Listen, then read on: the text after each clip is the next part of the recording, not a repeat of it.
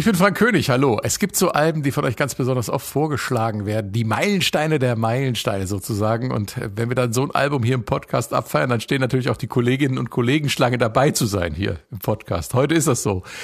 Äh, wir haben aber nur zwei ins Studio gelassen. Wir feiern mit dem Erscheinen dieses Podcasts das 50. Jubiläum vom Rolling Stones Klassiker Exile on Main Street. Bei uns kam es am 26. Mai 72 raus, in den USA bereits am 22. Mai. Sebastian Rede schreibt an meilensteine.swr.de. Ich habe schon die Who gehört, viel Beatles, wenig Stones, noch gar kein Pink Floyd. Ich denke aber, das liegt daran, dass ich die ersten Folgen nicht kenne. Ja, kann sein. Von den Stones hatten wir schon Beggars Banquet, äh, Sticky Fingers und Let It Bleed dabei. Äh, Beggars Banquet war sogar die zweite Folge des Podcasts, lange ist her. Aber inzwischen gibt es eine Neuauflage und die steht sogar noch im Netz. Pink Floyd hatten wir gerade die Wiederholung von The Wall und vor langer Zeit The Dark Side of the Moon, aber das kommt nächstes Jahr zum Jubiläum auch wieder. Gerd Millmann schreibt uns, Who, Tommy, Stones Exile on Main Street, Pink Floyd, Wish You Were Here, Dark Side of the Moon, mein Favorit Metal. Bitte nicht The Wall. Die sind sicher schon gelaufen. Wenn nicht, sollten sie sich schämen. Zwinker-Smiley. Ups, ich schäme mich. The Wall haben wir gerade gemacht, Tommy auch. Und kommt natürlich auch noch mehr vom Pink Floyd, wie gesagt. Und äh, Jürgen Schneider hat uns sogar eine Liste mit 50 seiner persönlichen Meilensteine geschickt. Das ist klasse. Und äh, da ist natürlich auch Exile on Main Street drauf. SWR 1, SWR 1, Meilensteine, Alben, die Geschichte machten. Exile on Main Street, ein Doppelalbum der Rolling Stones, entstanden zum größten Teil in Südfrankreich. Das war neu. Manch Kritiker fand allerdings, äh, dass es alt sei. Lenny Kay schrieb im Rolling Stone, die Platte habe einen engen Fokus auf die grundlegenden Komponenten Komponenten des Stones Sounds, wie wir ihn schon immer gekannt haben. Ein Vorwurf, den die Stones sich öfter anhören müssen. Und genauso gab und gibt es eben auch Kritiker, die das Album gerade deswegen feiern. Richard Williams vom Melody Maker bezeichnet Exile on Main Street als das beste Album der Band und er schrieb, dass es seinen Platz in der Geschichte einnehmen wird, da die Musik den Spott und die Pfeile der empörten Ablehnungskünstler völlig zurückweist. Es beantwortet ein für alle Mal die Frage über ihre Fähigkeiten als Rock'n'Roller. Und wie so oft verstummen die negativen Kritiken ziemlich bald. Keith Richards hat das mal so zusammengefasst. Als Exile rauskam, verkaufte sich das anfangs nicht besonders gut und es wurde auch so ziemlich überall verrissen. Aber innerhalb von ein paar Jahren haben die Leute, die die Kritiken geschrieben hatten, in denen es als ein Stück Scheiße bezeichnet wurde, es als das verdammt beste Album der Welt gepriesen. Dem ist nichts hinzuzufügen. Heute findet sich Exile on Main Street auf praktisch allen Alben besten Listen, ganz auf den vorderen Plätzen. Auf der berühmten Rolling Stone Liste der 500 besten Alben aller Zeiten belegte Exile on Main Street lange Zeit äh, Platz 7. Inzwischen ist es allerdings auf Platz 14 abgerutscht. Aber was heißt das schon bei 500 Alben? Exile on Main Street, die Rolling Stones tun das, was sie am besten können. Rock'n'Roll, Blues und Country. Diese stilistische Dreiteilung wird uns gleich noch beschäftigen. Der Einstieg ist jedenfalls Rock'n'Roll. Der Opener, Rocks Off.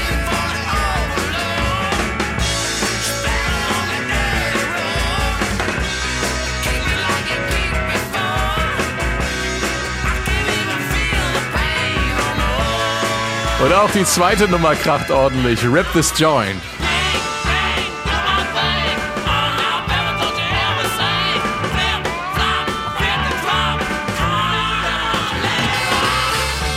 Ja, ziemlich viel Rock'n'Roll am Anfang, aber so geht's nicht weiter. Da sprechen wir gleich noch drüber. Aus der S1 Musikredaktion begrüße ich Benjamin Brendebach. Hallo. Und auch außerhalb der Musikredaktion gibt es bei uns Musikfans und Spezialisten. Unser Chef der Redaktion Landespolitik in Rheinland-Pfalz, äh, Thomas Nettelmann, mit Sicherheit der größte Stones-Fan im SWR. Herzlich willkommen, Thomas. Ja, hallo. Thomas, als Nachrichtenmann bist du ja sozusagen automatisch gesetzt bei der Frage nach dem Jahr 72. Was war los damals in der Welt, in Deutschland, in der Musik und speziell bei den Stones? Ja, 72 war in der Tat eine Menge los. Übrigens aktuell der Benzinpreis damals 57 Pfennig. Ähm, wir hatten äh, in Deutschland den phänomenalen Wahlsieg von Willy Brandt. Wir hatten äh, die RAF-Gewalt. Wir hatten die Festnahme von Bader-Meinhof.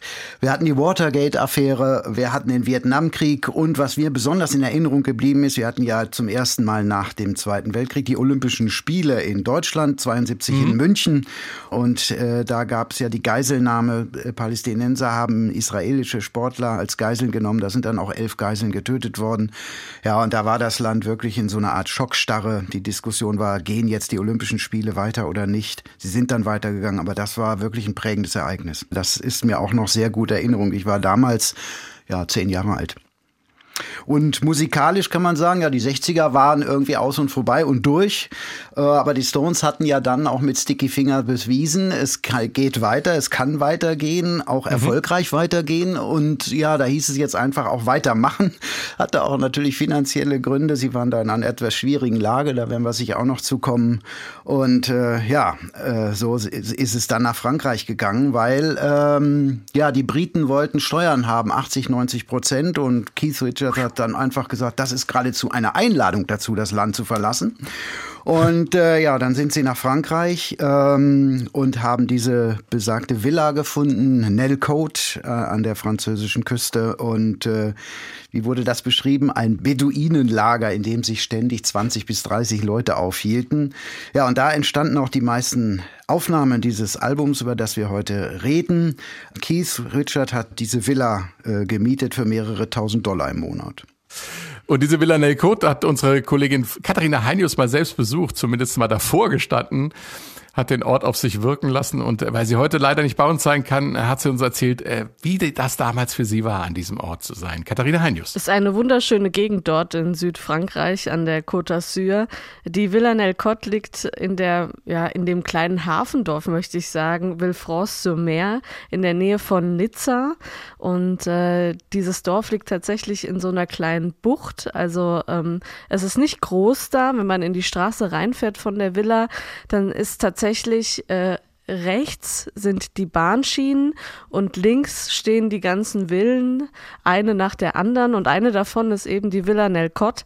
Die hat heute, das weiß ich jetzt nicht, ob es damals auch schon war, die hat heute ein riesengroßes schwarzes Tor, ist gold verziert, ähm, es sieht wunderschön aus. Wir haben natürlich ein bisschen so über die, die Mauer gespickt. Man kann natürlich nicht rein als Tourist, weil diese Villa immer noch in Privatbesitz auch ist. Die hatte Keith Richards ja auch damals gemietet, um mit den Stones eben die Aufnahmen da zu machen. Also besser gesagt, er wollte die Aufnahmen da machen und alle anderen mussten sich irgendwie nach ihm fügen. Und deshalb haben die Stones damals ihr Rolling Stone Record Mobile eben auch dorthin gefahren. Was man sich vorstellen kann, das war eine ganz schöne Tortur. Dieses Riesenteil, diesen, diesen Truck mit einem Regieraum, mit einem eingebauten Regieraum drinne, eben durch diese hügelige Südfrankreich-Landschaft auch zu fahren, praktisch von Großbritannien nach Südfrankreich und haben dann den Aufnahmeraum an sich praktisch im Keller von der Villa eingerichtet, was wiederum auch ein Problem war für die Tontechniker, weil ähm, das Talkback auch nicht so wirklich funktioniert hat. Das heißt, der Tontechniker musste immer vom Rolling Stone Record Mobile, also vom Regieraum, runter in den Keller laufen, um der Band überhaupt irgendwas zu sagen oder sagen zu können zu der Aufnahme. Das war schon ziemlich umständlich. Und dann ist es natürlich auch so, dass in diesen Kellerräumen es sehr feucht wurde im Sommer und dass sich schon nach der Hälfte des Songs immer die Gitarren verstimmt hatten, was auch nicht so toll war für die Aufnahme und für die Band. Und so hat nicht nur Drogenkonsum dazu geführt, dass eben die Aufnahmen extrem in die Länge gezogen wurden, sondern eben auch die äußeren Umstände in dieser Villa. Aber dieses Flair eben an der Côte d'Azur und direkt am Meer zu sein und äh, schwimmen zu gehen und auch die Familie bei sich zu haben, das war schon ein ganz besonderes, vor allem für Keith Richards. Und ähm, ja, so ist eben Exile on Main Street eigentlich in einer relativ familiären Umgebung entstanden. Danke, Katharina. Benjamin, warum ist Exile on Main Street für dich ein Meilenstein? Wo fange ich da an? Naja, also es ist erstmal ist es so der, ich sag mal, der, der fulminante Abschluss eines wirklich unglaublichen Quartetts. Also nach Beggar's Banquet, uh, Let It Bleed, uh, Sticky Fingers und dann noch so ein Album da hinten drauf zu packen, das ist äh, ziemlich unmöglich eigentlich. Also ich habe eben noch einer Freundin, große Beatles-Fan, geschrieben, das ist etwa so das Beste, was die Rockmusik in diesen vier Jahren da überhaupt rausgebracht hat. Und mhm. ähm, dann muss man auch sagen, es sind 18 Songs drauf. Es ist also ist ja ein Doppelalbum, 18 Songs. Wenn man irgend, irgendeine Band nehmen würde und die würden sagen, okay, wir packen 18 Songs auf ein Album, dann würde wahrscheinlich jeder Producer, jeder Manager sagen, ja, nimmt äh, die Hälfte davon weg, dann habt ihr ein gutes, dichtes Album. Hier ist es wirklich so, da ist kein einziger Song zu viel. Und das haben die hinbekommen in dieser Atmosphäre, die die, äh, die Katharina gerade ja auch schon beschrieben hat, in der Villa. Ähm, die hatten Probleme mit ihrem Manager, mit Alan Klein, die hatten Probleme mit ihren Plattenfirmen, die hatten Steuerprobleme und legen dann so ein Album hin, also ich weiß nicht, dann muss das ein Meilenstein sein. Ja, sehe ich auch so. Und äh, vor allem, äh, was mich äh, ja überzeugt, ist einfach, hier ist wieder ein Album, da stehen Rolling Stones drauf und da sind auch Rolling Stones drin. Ja.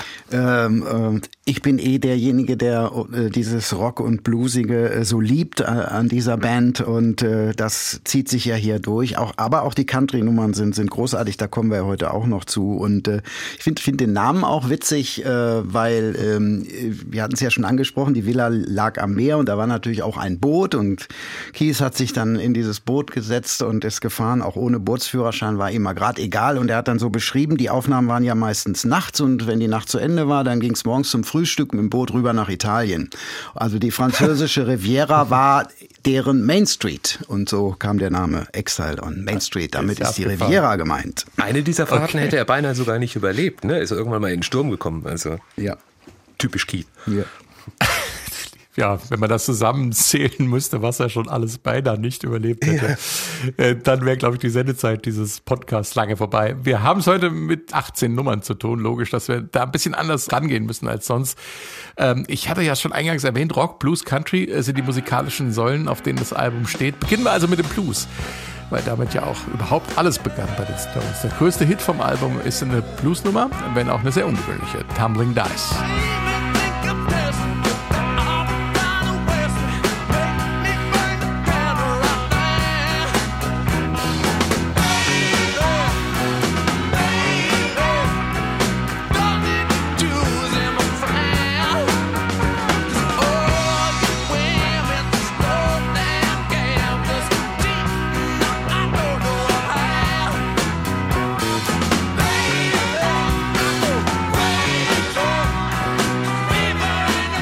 Tumbling Dice, Blues und Boogie Woogie. Nun hat sich bei Blues und Boogie Woogie in den letzten 100 Jahren nicht allzu viel verändert und trotzdem ist die Nummer hier rhythmisch ziemlich innovativ, Benjamin. Ja, die ist insgesamt, finde ich, ziemlich innovativ. Also die Stones machen aus diesem Blues, machen sie eigentlich eben wieder eine Stones-Nummer und da ist dann mhm. auch, finde ich, so ganz wunderbar dieser Übergang von dem Blues äh, zum Rock zu hören. Eigentlich das, was die Stones ja immer äh, oder was die so ausmacht, eben dieses, äh, sie nehmen sich was Bluesiges und machen da Rock draus.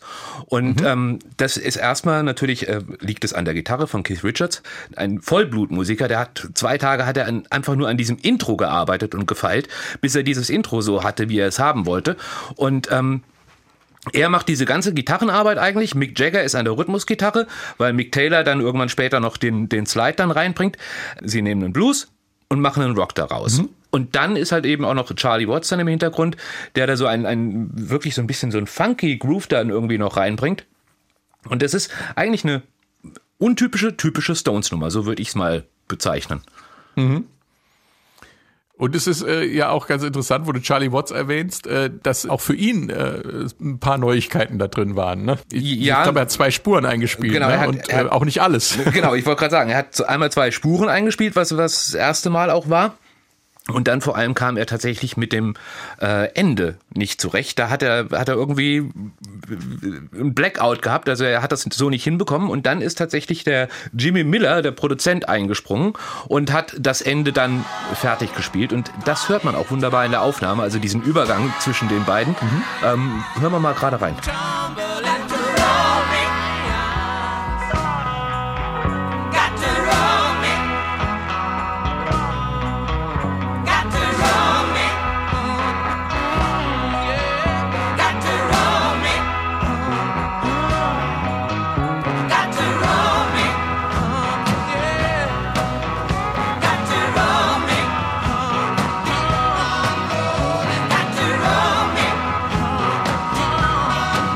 Das ist er dann schon nicht mehr. Und jetzt gleich, ja, und jetzt gleich ja, hört man es okay. ganz eindeutig.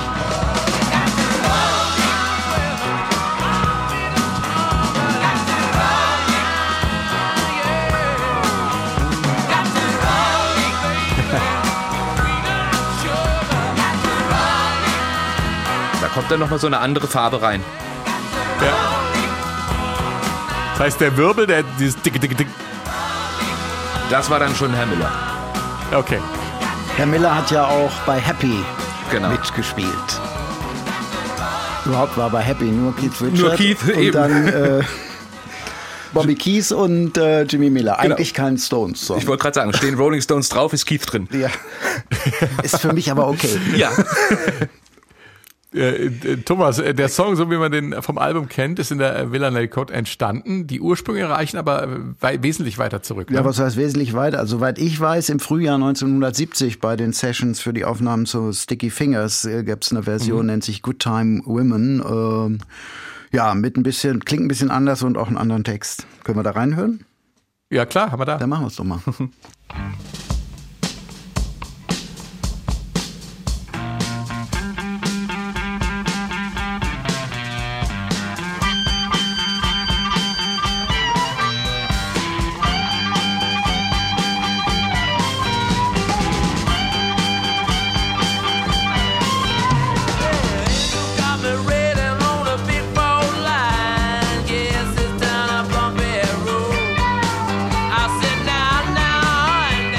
Jetzt erkennt man was.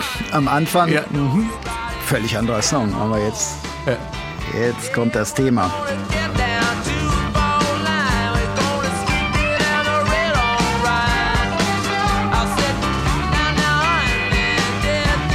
Ja, der hat natürlich die Version, die dann entstanden ist, wesentlich mehr Drive nimmt einen eigentlich Ja. wesentlich mehr mit. Ne? Ist aber eigentlich sogar langsamer, ne? Und das macht Ja. es ja eben aus, dieses, also sie spielen das so, dass, dass du da immer denkst, du musst nach vorne und hier ist es, ja, Absolut, ja.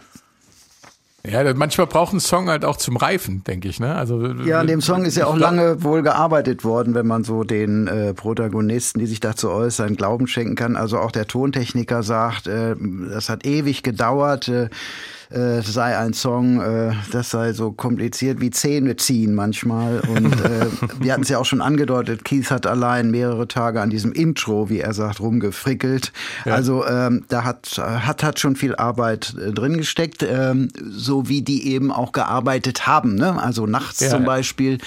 Oder wenn Keith gesagt hat, ich muss jetzt mal meinen Sohn ins Bett bringen, dann hat das schon mehrere Stunden gedauert, bis er wieder runterkam. Niemand hat sich getraut, übrigens ihn zu wecken oder nach oben zu gehen oder ihn dabei zu stören. Also er war ja auch ein bisschen Herr im Haus. Und äh, Ja.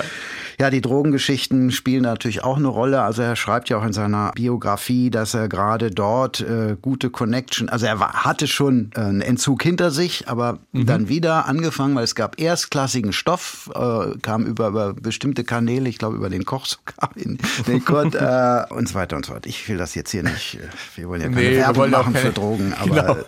äh, ja, das hat das natürlich alles noch. Äh, ja, und dann haben die anderen Kollegen haben ja auch weit weg gewohnt. Also Charlie Watts hat gesagt, da, ich gehe doch nicht an die Küste, ich gehe ein paar hundert Kilometer weiter weg. Und ähm, die mussten dann immer wieder anreisen. Und äh, ja, das hat das alles ein bisschen äh, in die Länge gezogen. Aber die Songs sind einfach allererste Sahne, die da rausgekommen sind.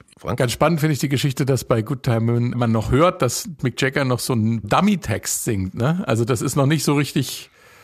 Ich glaube, da lag es auch dran, dass ihm noch nicht so richtig die Worte eingefallen sind. Und dann hat er diese Geschichte von den Spielern erzählt, ne? von den von den Würfelspielern, die dann, äh, die, hat er irgendwann die Inspiration bekommen. Genau, ja, da hat er, äh, da hat er länger dran gefeilt und dann hat er auch äh, angeblich halt eben die Inspiration bekommen durch ein Gespräch, ich glaube, mit seiner Haushälterin oder sowas, die dann Ja. irgendwie äh, von von den äh, Tumbling Dice, also von den von den Würfeln äh, gesprochen hat und das war dann so sein ähm, die Inspiration, die ihn dann letztendlich zu diesem Text geführt hat. Ja, Keith sagt ja, auch, da wurde halt auch viel gespielt, äh, auch in der Genau. Villa gewürfelt, Roulette und Monte Ja. Carlo war nicht weit weg und Ja. so. Also daher kommt das wohl. Was ich gerade ganz kurz noch zu, zu Keith auch nochmal erwähnen wollte, also das ist halt eben immer das, man verbindet natürlich immer so mit ihm dieses Rock'n'Roll-Leben und, und diesen, äh, ja, de, de, den Drogenpart und so weiter, aber er ist halt wirklich einfach ein wirklich extrem guter und vor allem, also ein, ein extrem guter Musiker. Er spielt ja auch Klavier, spielt ja auch auf, äh, auf Exile on Mainstream, hat er verschiedene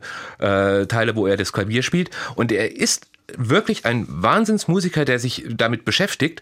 Und er hatte gerade zu der Zeit, als Tumbling Dice dann auch äh, fertig wurde, da hat er sehr, sehr exzessiv angefangen, mit diesen Open Tunings zu arbeiten. Da hatten, das hatten wir ja schon öfters auch mal. Und er sagte so schön, äh, das ist so mein Prinzip, es sind fünf Seiten, zwei Töne, zwei Finger und ein Arschloch. Das ist Keith Richards Gitarrenspiel. ähm, aber das muss man auch erstmal so Das ist schwer, hinbekommen. das ist schwer ja, zu spielen. Und Das er, ist, er war auch immer offen und hat viel experimentiert und äh, das merkt man den, den Songs auch an. ja.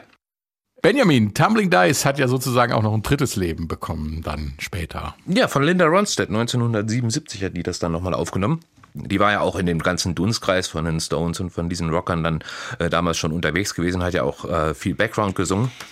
Und sie hat das dann auf einer Soloplatte 1977 aufgenommen. Und äh, dafür hat dann Mick Jagger den Text tatsächlich auch nochmal selber umgeschrieben. Er selber mochte diesen Song ja ohnehin nie so ganz. Das sagt er bis heute. Er sagt halt, ja, wenn die Leute das mögen, ist es gut, aber meiner ist es nicht. Aber für sie hat er es dann eben nochmal ein bisschen umgeschrieben und den ganzen Text halt eben von der, aus der Sicht einer Frau geschrieben. Und den hat sie dann eben aufgenommen. Finde ich auch eine ziemlich gute, gelungene Version. Also try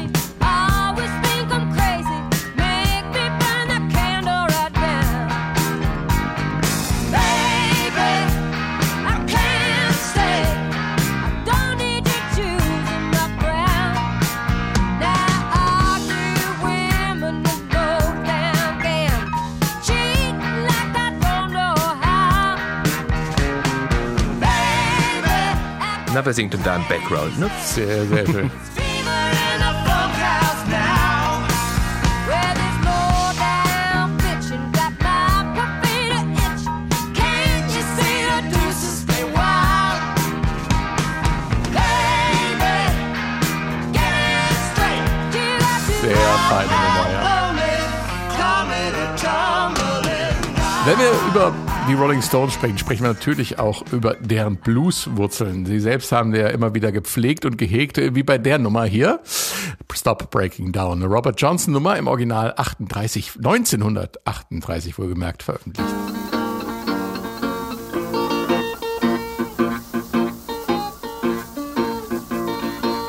I can't walk the streets now to consolate my mind.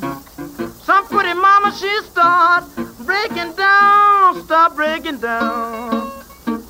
Please stop breaking down. Das ist doch der Robert Wahnsinn, Johnson. oder? Ja, das ist unfassbar. Geht tief die Nummer. Ja, 38, ja. Ja. Un unfassbar. Aber äh, du, ähm, Thomas, äh, du wolltest noch eine Nummer zum Besten gegen über diesen Urblueser Robert Johnson. Ja, der äh, ja viel später auch völlig zu Recht gewürdigt wurde als einer der großartigsten Blues-Musiker und Komponisten. Äh, er ist ja leider nur sieben oder 28 Jahre alt geworden, äh, ist, äh, glaube ich, 1939 äh, äh, gestorben und man weiß bis heute nicht, wora, warum und wieso. Es gibt verschiedene Gerüchte, wie es ja dann immer so ist, wenn, wenn was ungeklärt ist, äh, von, von äh, bei einer Schlägerei ums Leben gekommen oder bei einer Wanderung. Mir gefällt in Anführungsstrichen eine andere Geschichte oder eine Geschichte am besten, also äh, die erzählt wird. Also er hatte äh, mal wieder einen Auftritt in einem äh, in einem Musikclub und ähm, Angeblich hat er immer bei jedem Auftritt einer Frau schöne Augen gemacht und äh, bei jedem Song die auch dann sozusagen mit, mit seinen Songs die Frau angemacht, so auch hier wohl. Und äh, das Pech war nur, dass die Frau sozusagen, äh, nein, die Frau war die äh, Ehefrau des Clubbesitzers. Und ähm, früher war das so in den 30er Jahren, die Musiker, vor allen Dingen die schwarzen Bluesmusiker, wurden nicht mit Geld bezahlt, sondern in Naturalien, also Essen und Trinken. Und er hat dann nach seinem Auftritt fleißig gegessen und getrunken und der Clubbesitzer hat ihm dann vergifteten Whisky untergejubelt und da ist er dann ein paar Tage später dran gestorben. Ist eine Geschichte, die erzählt wird. Eine Gruselgeschichte Eine mit großem Unterhaltungswert, aber man weiß nicht genau, ob sie wirklich zutrifft. Und hier kommt Stop Breaking Down, die Version der Rolling Stones von Exile on Main Street.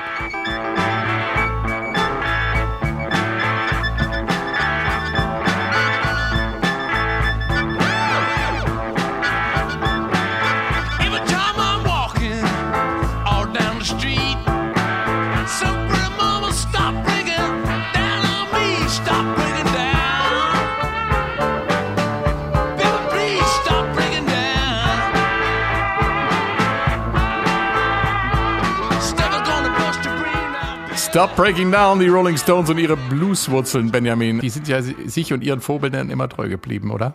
Ja, und eigentlich auch mehr als das. Also, dass halt eben die Musiker ihren Vorbildern treu geblieben sind, das kommt ja häufiger vor. Also nehmen wir jetzt zum Beispiel Eric Clapton, der hat ja zum Beispiel eine ganze Platte mit äh, Robert Johnson Songs aufgenommen.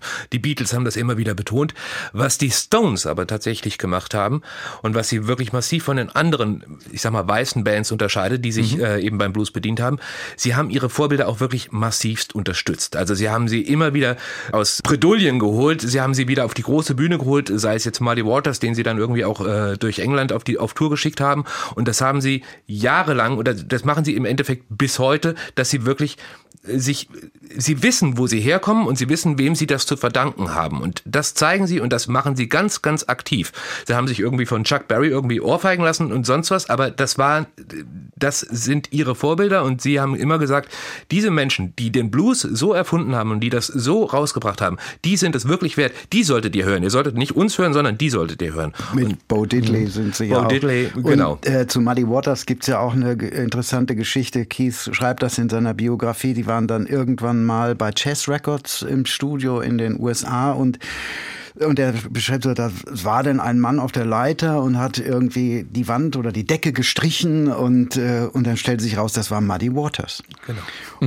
Also so diese Situation, eigentlich ein Star äh, und man merkte, ja, den ging, das war halt kein Star, beziehungsweise denen ging es finanziell auch nicht so, äh, wie das jetzt äh, bei den äh, äh, weißen Bands waren, die dann kometenhaft aufgestiegen sind. Und das ist immer wieder äh, äh, genau, was du sagst. Also sie haben dann wirklich diese Blueser dann auch gewürdigt und gefördert und äh, die haben äh, dann denen auch viel zu verdanken. Wo du es gerade sagst, also Chess Records zum Beispiel, sie haben ja dann auch den Sohn, glaube ich, des Gründers von Chess Records, den haben sie dann als ersten Präsidenten ihres eigenen Labels eingesetzt, ne? Soweit ich weiß. Mhm. Also sie haben da glaube, schon, das Thema das, schon mal, ja. das war wirklich ganz aktiv und das finde ich sehr bewundernswert. Spannend finde ich in dem Zusammenhang ja auch so eine aktuelle Diskussion über kulturelle Aneignung, muss ich gerade so nachdenken. Ne? Das treibt ja ab, meiner Meinung nach teilweise absurde Blüten, aber hier sieht man ja mal, wie das auch funktionieren kann, etwas sich von einem Stil, einer Musik, einer Kunst, sich selbst zu bereichern, im Sinne von geistig, musikalisch bereichern, aber die Wurzeln nicht zu vergessen. Ja, ich meine, das hat ja Musik immer schon gemacht, dass es halt eben verschiedene äh, Geschichten verbunden hat und, und Einflüsse halt eben zusammengenommen hat und dann ist was Neues daraus entstanden. Aber das muss ich auch sagen. Also es gibt, wie gesagt, es gibt viele Bands, nehmen wir auch Led Zeppelin oder sowas, die sich alle auf den Blues berufen, ähm, aber wo man vielleicht, das mag sein, dass die das irgendwie im Verborgenen dann doch irgendwo helfen, aber das haben die Stones halt wirklich sehr, sehr nach außen auch getragen. Sind ja auch immer wieder Leute in Konzerten mit aufgetreten bis Ja. zum Schluss. Ja.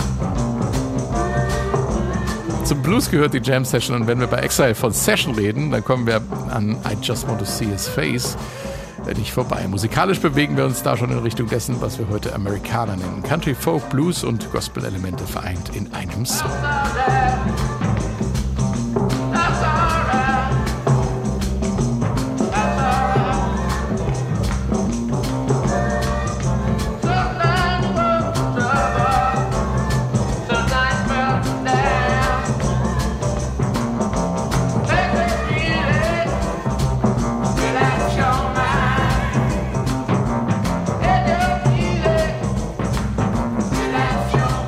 Want to see his face, die Rolling Stones beim Jammen. Ein Song, den Thomas gerne dabei haben wollte im Podcast. Erzähl uns warum. Ja, ich, ich habe mir jetzt nochmal angehört, äh, die Tage. Das ist ja gräuslich, das ist ja fürchterlich. Weil die Gitarre fehlt. Mein Schön, Gott. dass du das sagst, sonst hätte ich das noch irgendwann sagen Oh, wie müssen. konnte ich damals, ja, es gibt eine Erklärung, komme ich gleich zu, aber das ist ja wirklich, boah, das ist so ein Gemurmel, da man merkt, da ist, man ist irgendwo tief im Keller einer, meinetwegen auch in Südfrankreich in einer Villa, aber das muss der allerletzte Kellerraum, ich weiß auch nicht. Äh, Ja, Und also, auch ziemlich drogengeschwängert, glaube ich. Ne? Diese, Also, du. aber äh, wa- was mich damals, also als Teenager äh, äh, sozusagen in den Bann gezogen hat, äh, war äh, die Textzeile I don't want to walk and talk about Jesus, I just want to see his face. Und da muss man äh, zu sagen, also ich war damals schon gottlos glücklich. Äh, meine Mitschüler mussten alle zum Konfirmandenunterricht und äh, wir hatten in, in dem Dorf, wo ich damals lebte, da gab es dann eine, eine sehr äh, umtriebige Kirchengemeinde und da gab es dann immer am Wochenende auch Kirchenfeten. Da bin ich natürlich, obwohl ich nicht Mitglied dieses Vereins bin, hingegangen und hatte meine Stones Jeansjacke natürlich an, also ne, mit den selbst draufgenähten äh, Zungenemblem und dann Hast habe du ich die noch? Äh, passt nicht mehr. und die habe ich aber lange aufgehoben, das stimmt. Äh, und dann habe ich dann hinten mit schwarzem Filzstift diese Textzeile geschrieben, also I don't want to walk and talk about Jesus, I just want to see his face. Und dann bin ich dann auch äh, Richtung Pastor oder Dekan, der das damals war, und dann versucht mit dem Gespräch anzufangen. Haben wir auch gemacht, war auch sehr nett. Da war so diese Zeit, wo ich gedacht habe, ja, ihr mit eurem Jesus, ich will da was anderes und so. Ja, ja. War ganz warst lustig. aufmüpfig und die Stones haben dir dabei geholfen. Naja. Das ist auch was. Aber wie gesagt, wenn ich dies heute höre, oh. Ist aber natürlich auch, ist- natürlich auch tatsächlich aus so einer Jam-Session entstanden. Ne? Also ist ja keine Gitarre dabei bei dem Song. Und äh, Keith, hier spielt er nämlich äh, das Piano beziehungsweise die Orgel. Das ist, ähm, er kann es, also auch da drei Finger, zwei Finger. Aber Ja, so Jam-Geschichten gibt's ja öfter. Also Ja. ich meine, äh, Dust My Broom war ja dann Coming with Edwards, dieses Album, was dann ja auch nicht, was irgendwann mal veröffentlicht wird, da ist es ja auch, war auch so ein Bademann gemurmelt. So. ja, es es kommt halt immer drauf an, was man aus so Jam-Sessions Ja. macht. Ne? Wenn Ja. du bei Can't You Hear Me Knockin', da hast du dann gehört, was äh, dann auch draus entstehen kann. Aber Wunderbar, ja. Aber irgendwie auch lustig, dass sowas dann trotzdem auf dem Album landet, finde ich mutig und äh, spricht dafür, dass sie ihre eigenen Herren waren und äh, das gemacht haben, was sie wollten zu diesem Zeitpunkt. Dass, die, dass sich die Stones auch im Country zu Hause fühlen, ist ja spätestens seit äh, Sticky Fingers bekannt und auch schon die dritte Nummer des Albums geht in diese Richtung. Zwei Rocker am Anfang, aber auf Seite zwei äh, von vier wird's dann ländlich. Hier kommt Sweet Virginia.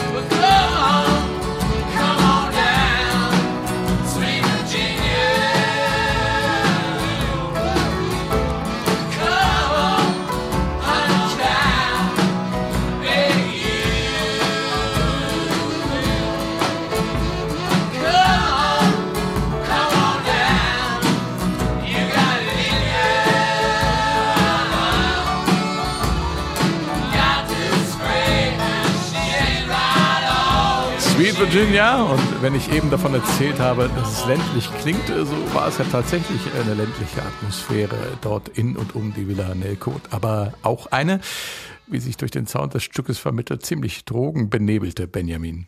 Ja, also ich finde ja erstmal klingt das schon tatsächlich auch nach diesen heißen, flirrenden Südstaaten eigentlich. Da kann ich Ja. mir dann aber auch sehr gut diesen schwülen äh, Keller dann vorstellen, in dem sie da irgendwie schwitzen. Und äh, dann äh, kommt, kriegt man so einen Sound dann hin. Ja. Im Text selber, da geht's natürlich, also da geht's um Virginia, Sweet Virginia, um ein, eine Frau die sich auf, äh, auf eine Tour durch die Südstaaten begibt und die aber eben ohne Drogen nicht klarkommt. Und das gab es ja dann auch gerade zu der Zeit reichlich im Umfeld der äh, Rolling Stones. Und da würde ich jetzt gerne mal kurz äh, den Graham Parsons äh, nennen. Das ist ja der ehemalige Birds-Gitarrist und die Flying Burrito Brothers hat er gemacht. Und der war ein sehr, sehr guter Freund von Keith Richards, hing auch sehr viel in der Villa mit ab. Und die beiden waren tatsächlich, was Drogen angeht, so ein Duo Infernale mit den beiden Frauen auch. Und irgendwann hat Mick Jagger dann äh, tatsächlich, dem ist dann der Kragen geplatzt und hat gesagt, äh, hier Keith, du musst den leider, den musst du rausschmeißen. Und das hat äh, Keith dann auch gemacht und hat äh, Graham Parsons dann auch vor die Tür gesetzt. Für die Aufnahmen war das dann sicherlich ganz gut, weil Keith dann doch irgendwie wieder ein bisschen klarer kam. Äh, Für Graham Parsons war das im Rückblick, muss man sagen, wahrscheinlich so der letzte große Schlag. Also der ist dann auch irgendwie ein Jahr später, glaube ich, ist er dann 73, ja. 73 ist er dann gestorben an dem berühmten Cocktail aus Drogen und Alkohol irgendwo in einem Hotelzimmer in Joshua Tree. Heftig. Ja. Und ähm, aber diese Drogengeschichte, das ist eben ja auch das, was in Sweet Virginia dann eben vorkommt, wo Mick Jagger, der ja immer relativ straight eigentlich war, der hat natürlich auch manches probiert, aber der war nie so dieser dieses Drogenkind, sage ich mal. Ähm, Ja. Der da dann auch äh, ihr zuruft, äh, du lass das lieber sein, da kommen wir gleich nochmal bei, bei Shine a Light, kommen wir ähnlich nochmal in, in diese Ja. Richtung, wo er sagt, du, das, das macht dich nur kaputt eigentlich. Und ähm, Ja. das finde ich aber das Schöne auch an diesem, äh, an diesem Song, der hat auch wieder so einen Text, der, der eigentlich düster ist, aber wenn man den so hört und nicht auf den Text hört, dann kommt der eigentlich ganz gut gelaunt, ganz schön daher, ne? Ist, Übrigens ist die Version von Keith, was den Rauswurf von Graham Parsons angeht, eine andere, sondern der, der sagt immer, Mick ist immer eifersüchtig. Wenn ich einen Kumpel habe, dann ist Mick immer eifersüchtig und tut alles, äh, um den abspenstig von mir zu machen. genau. Okay. Ja, das, die gruppendynamischen Prozesse innerhalb einer Band, da steckt man natürlich drin. Vielleicht ist an Apropos- beiden Punkten ein, ein bisschen Wahrheit drin. Apropos gruppendynamisch, ne? Also der Titel ist ja äh, komplett in Dur geschrieben.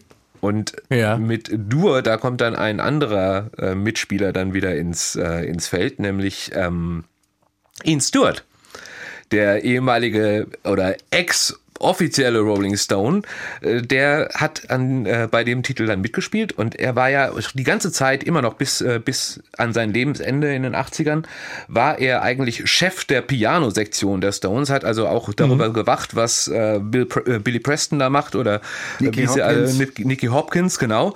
Er war immer der, der gesagt hat, so müsst ihr das eigentlich spielen. Und wenn dann irgendwie mal ein Titel nur in Dur kam, denn er hat sich immer geweigert, irgendeinen Mollakkord zu spielen, das war Teufelskram, ähm, dann hat er dann sich selber auch mal ans äh, Piano wieder gesetzt. Und das war eben unter anderem hier bei Sweet Virginia auch der Fall.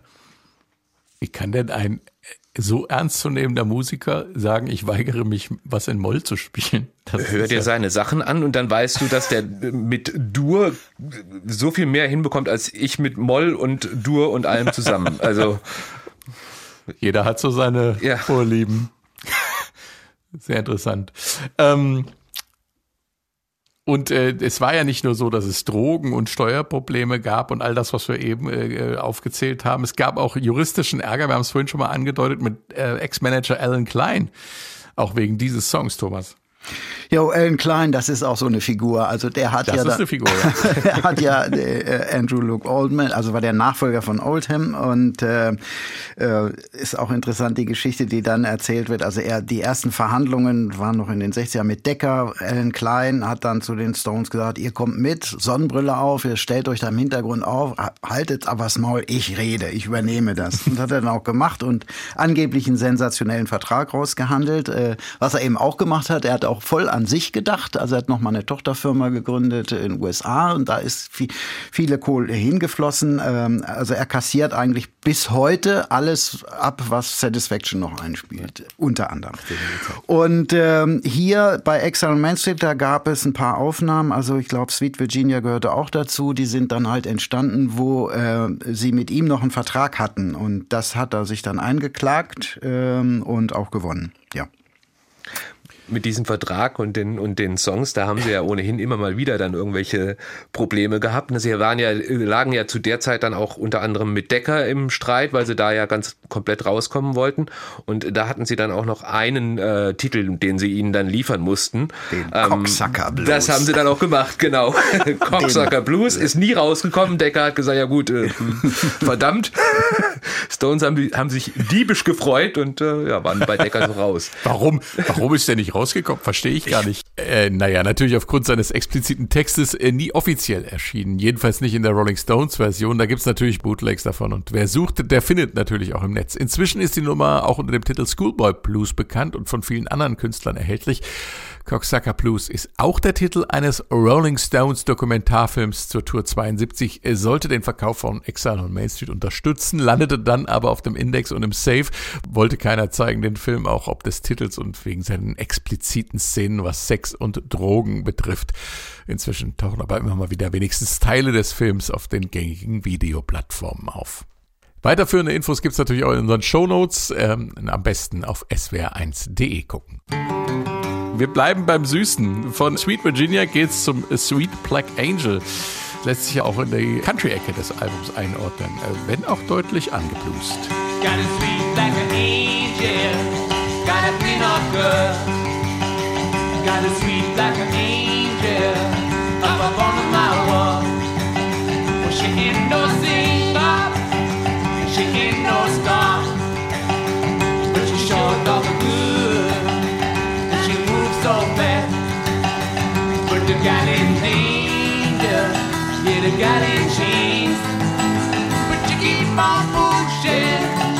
Sweet Black Angel, Thomas, schöne Akustiknummer, die es in sich hat, musikalisch, weil zu Country- und Blues-Anteilen ein westindischer Rhythmus kommt und textlich ein eher selten eindeutig politischer Text der Stones. Auch wenn man ein bisschen in die Geschichte der frühen 70er in, der, in den USA äh, zurückgehen muss, um den Text zu begreifen. Ja, ja, offensichtlich war hier Mick Jagger inspiriert von Angela Davis. Ähm, Angela Davis, eine schwarze US-Bürgerrechtlerin, die sich auch zu den Black Panthers bekannte äh, und auch öffentlich äh, sich als Kommunistin bekannte. Und sie hat übrigens auch in Deutschland, in Frankfurt am Main studiert, bei Adorno und Horkheimer.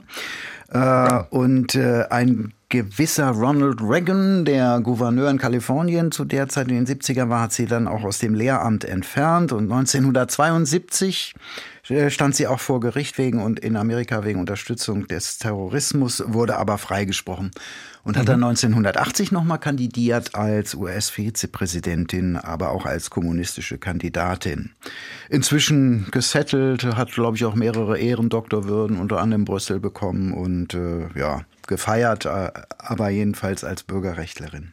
Hat nicht so sehr das kommunistische Label. Und die Stones ergreifen mit diesem Song dann Partei für sie. Ja, also sind ja politisch waren die trotz allem immer noch relativ zurückhaltend. Ja, es gab ein paar Songs, Street Fighting Man gehört da sicher dazu, ähm, aber so richtig politisch geäußert hatten sie sich eigentlich nicht. Äh, das war jetzt mal so ein Fall, äh, wo man sagen kann, okay, hier hier äh, sind sie auch mal dieses Thema angegangen. Ja, das war dieser Zeit auch geschuldet. Ne? Es war natürlich, und vor allem, das war auch äh, zu der Zeit, dass sie es geschrieben haben und rausgebracht haben, war ja zu der Zeit, als sie tatsächlich auch noch in Haft war. Genau. Ne? Und also, das ist so vergleichbar ähnlich wie, wie Hurricane äh, von, von Bob Dylan zum Beispiel. Also, ähm, sie haben damit schon versucht, auch äh, gewissermaßen Druck auszuüben, eben, dass, äh, dass sie dann eben auch aus der Haft entlassen wird. Also, das war jetzt nicht im Weil Nachhinein.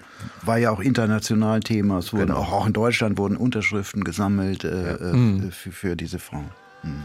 Benjamin, dein Lieblingssong auf Exile on Main Street, Loving Cup ist das. Und hier kommt er.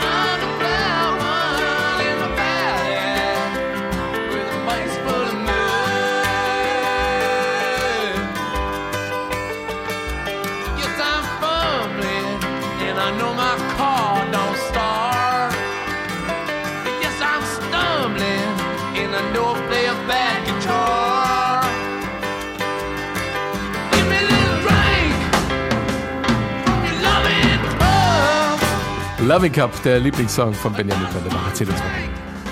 Ähm, einfach, also Loving Cup ist für mich äh, das Sway von äh, Exile on Main Street. Also Sway ist auch einer meiner absoluten Favoriten auf Sticky Fingers und das ist einfach, Ja. es ist ein, ein Pop-Rock-Song, wenn man das so sagen darf. Also beziehungsweise später hätte man da wahrscheinlich Powerballade dazu gesagt, nur ein bisschen anders produziert und das wäre irgendwie in den 80ern wäre das durch jede Decke gegangen. Natürlich mit dem typisch schlüpfrigen Text, den Mick Jagger da dann wieder irgendwie hinzaubert, aber das ist klar strukturierter Song ich finde den einfach, dann das, das Pianospiel hier, Nicky Hopkins, großartig und da ist so ein Druck dahinter und so ein Gefühl dahinter, das ist, äh, ich, äh, es reißt mich, reißt es immer mit. Und, Man merkt das. Entschuldigung. Thomas. Dem kann ich Ist- nicht geht dir das auch so? Äh, ist jetzt nicht mein Lieblingssong, ich bin eher so auf der Rockseite, ähm, aber äh, geht mir genauso. Sway geht in die gleiche Richtung. Ich habe so bei dem bei, beim Anfang denke ich eher denke ich so ein bisschen, ich weiß nicht warum, an Memory Motel, obwohl das ziemlich anders dann nachher wird, äh, aber äh, interessant auf jeden Fall. Das ist beim Essen zum Beispiel dann immer ein vergiftetes Kompliment. Ne? Es schmeckt interessant. Ja, wir nehmen das aber jetzt mal so, wie es Die äh, Geschmäcker ist. sind verschieden. ja, natürlich. Ja, natürlich. Frag mich mal. Äh, Das war's zum Lieblingssong von Benjamin Brendebach. Und wir beschließen den Podcast mit Shine a Light, äh, dem Exile on Main Street Lieblingssong von Mick Jagger.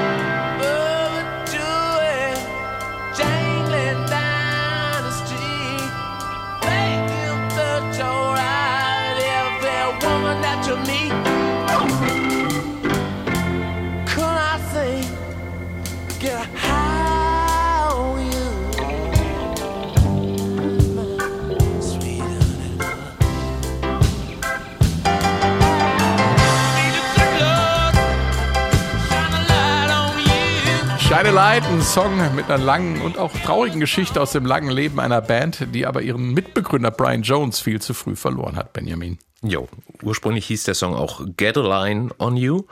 Ähm, und allein schon im, in der ersten Zeile oder in den ersten zwei Zeilen vom, vom Song, da hört man schon, in welche Richtung es geht. Also saw you stretch down in the room 1009 und dann with a smile on your face and a tear right in your eye. Das ist, äh, da hat er dann, also Mick Jagger zeichnet dann im Grunde das Bild von ähm, Brian Jones, der damals äh, 69 schon es ist, glaube ich, im März 69 haben sie, haben sie angefangen, daran zu schreiben und da ist er schon immer weiter weggedriftet und immer weiter abgedriftet.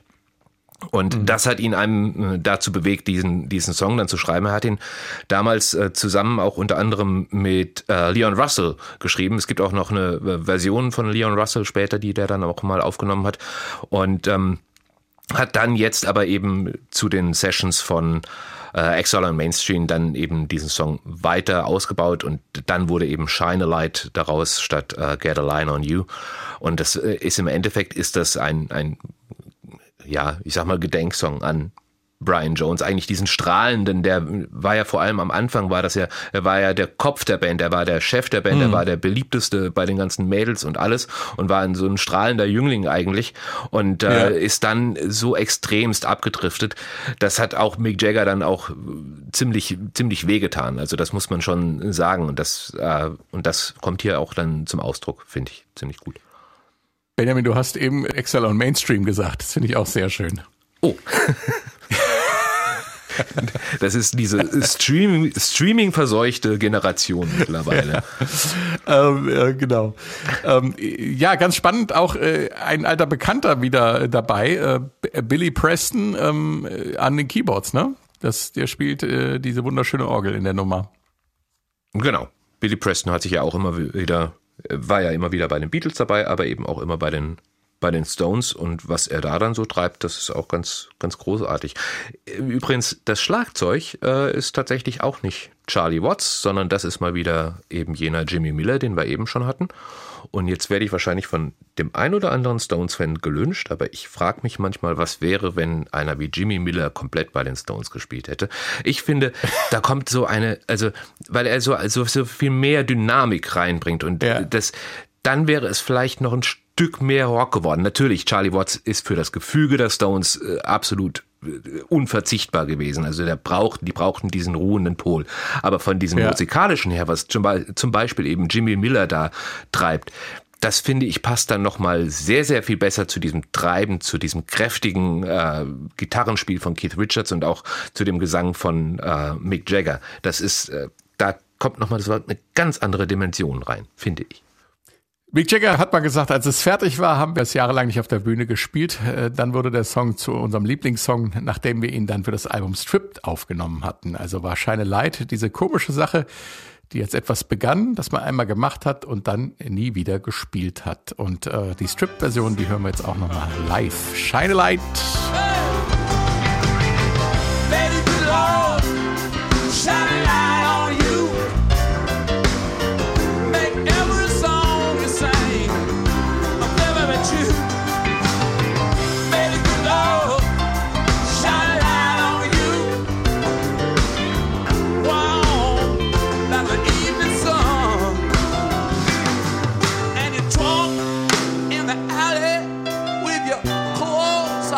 Das ist ja auch der Titel äh, des berühmten äh, Martin Scorsese äh, Konzertfilms. Äh, wann war es? 2008, Acht, glaube ich.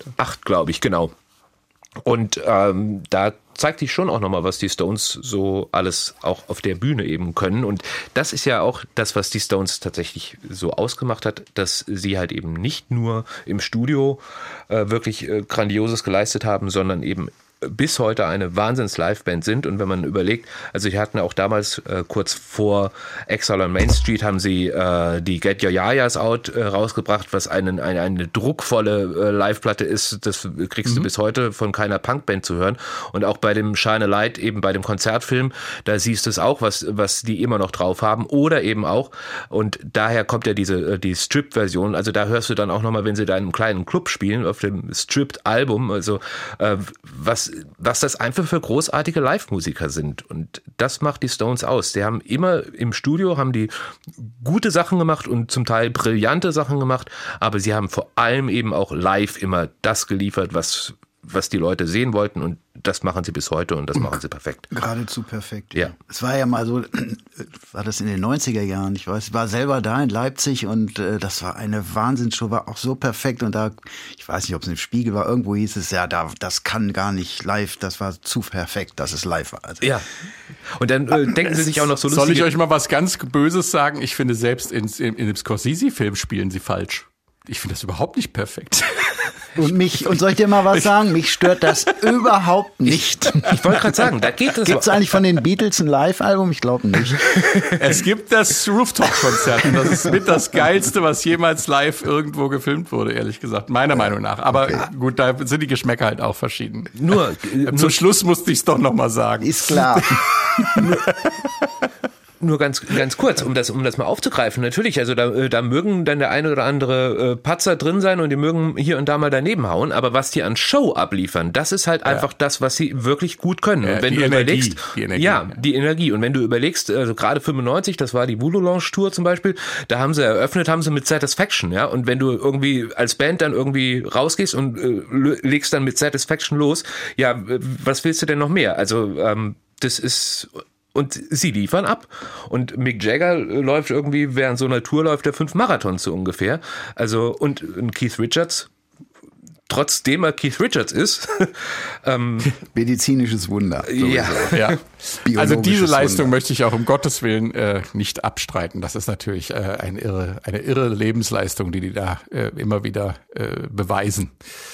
Die äh, noch lebenden Rolling Stones Mitglieder und bewiesen haben bis zum heutigen Tag. Vielen Dank euch zwei. Das war's schon wieder. Ähm, aber es gibt ja doch jede Menge weitere Meilensteinalben. Bis zum nächsten Mal und äh, danke fürs Zuhören und tschüss.